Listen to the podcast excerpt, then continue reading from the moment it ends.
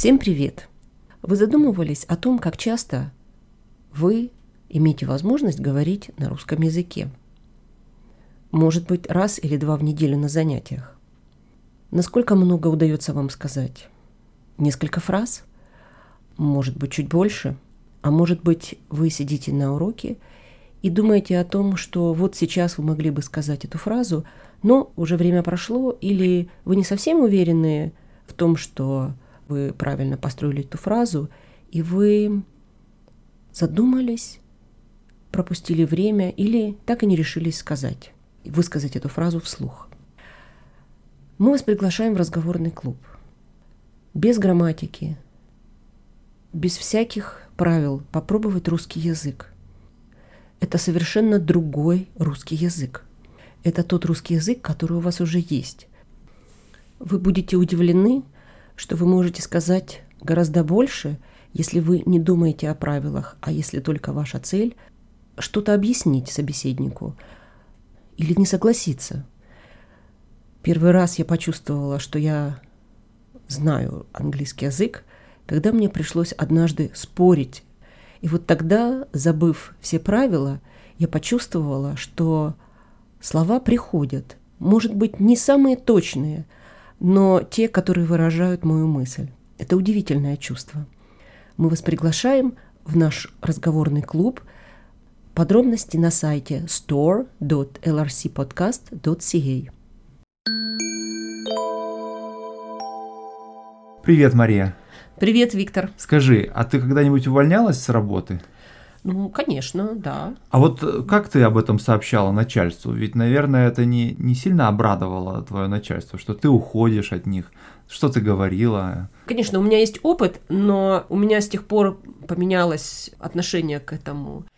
Конечно, увольнение это много разных обстоятельств, конечно. Mm-hmm. В зависимости от того, куда ты уходишь, ты просто так увольняешься. Было однажды, что я увольнялась, потому что я понимала, что меня уволят, mm-hmm. что я не совпадаю да. mm-hmm. с начальством, и что красивее mm-hmm. будет, для меня легче будет, что вот я сейчас подам заявление, mm-hmm. и это будет облегчение для них, а для меня это будет освобождение от ожидания увольнения. Ну, ну да. Ты как бы подыгрываешь на самом деле начальству, да? Часто вот чтобы замять скандал, например, да, начальство увольняет человека, предпочитает, чтобы он, тем не менее, написал вот э, просьбу уволить его по собственному желанию, да?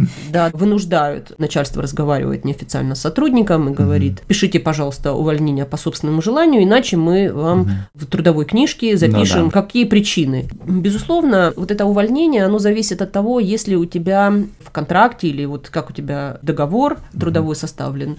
если у тебя какое-то условие, что ты должен сообщить за какой-то период. И вот у меня был однажды такой случай, когда я должна была сообщить за три месяца. И не очень, конечно, комфортно работать сразу после того, как ты сообщаешь. Мое желание уйти, вот оно подтверждено. Конечно, вот эта новость, скорее всего, не обрадует начальство, да, что ты вот уходишь по какой-либо причине, потому что тебя надо заменять, искать человека, который мог бы заменить тебя. Это головная боль. Но мне кажется, что вот такой интересной стратегией в этой ситуации было бы, когда, сообщая о своем желании уволиться, ты при этом обращаешься к начальнику или начальнице с просьбой тебе нужно там, допустим, рекомендательное письмо, да, там, или, или какая-то еще помощь в твоей дальнейшей, так сказать, деятельности. Справка да. какая-нибудь, да. да, что какой опыт работы или на каких проектах ты работал. Да, то есть ты как бы пытаешься попросить свое начальство войти в положение твое, что называется, и так чисто по-человечески тебе помочь. И получается, что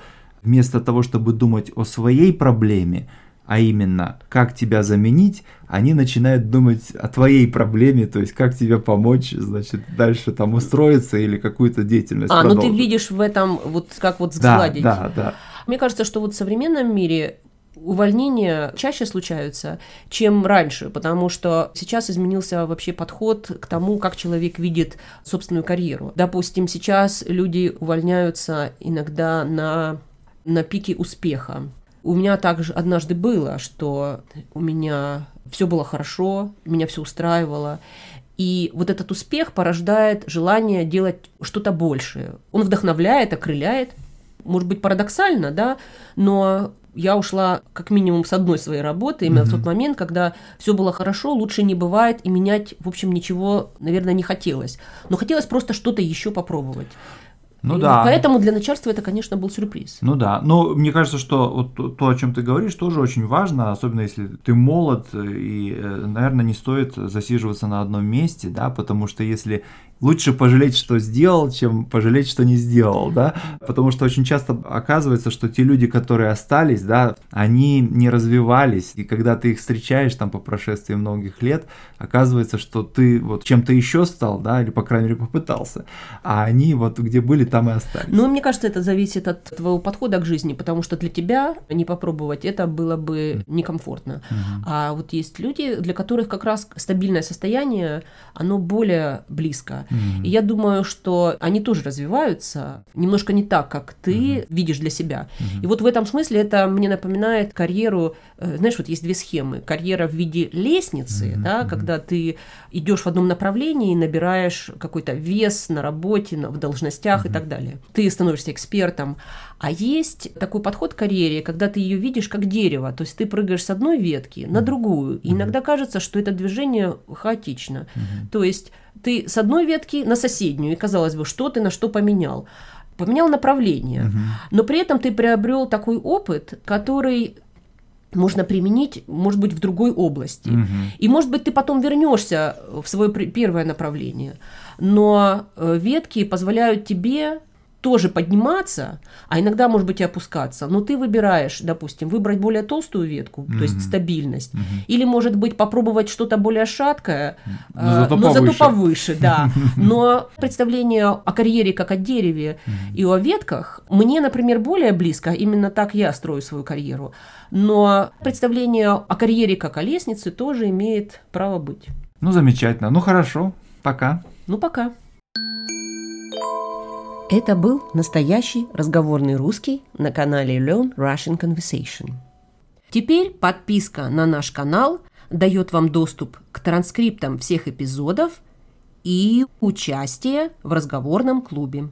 Для подписчиков нашего веб-сайта store.lrcpodcast.ca участие в нашем разговорном клубе бесплатно. А всех остальных мы приглашаем приобрести подписку. Все подробности на нашем веб-сайте 100.lrcpodcast.ca. На сегодня все. Пока. Пока.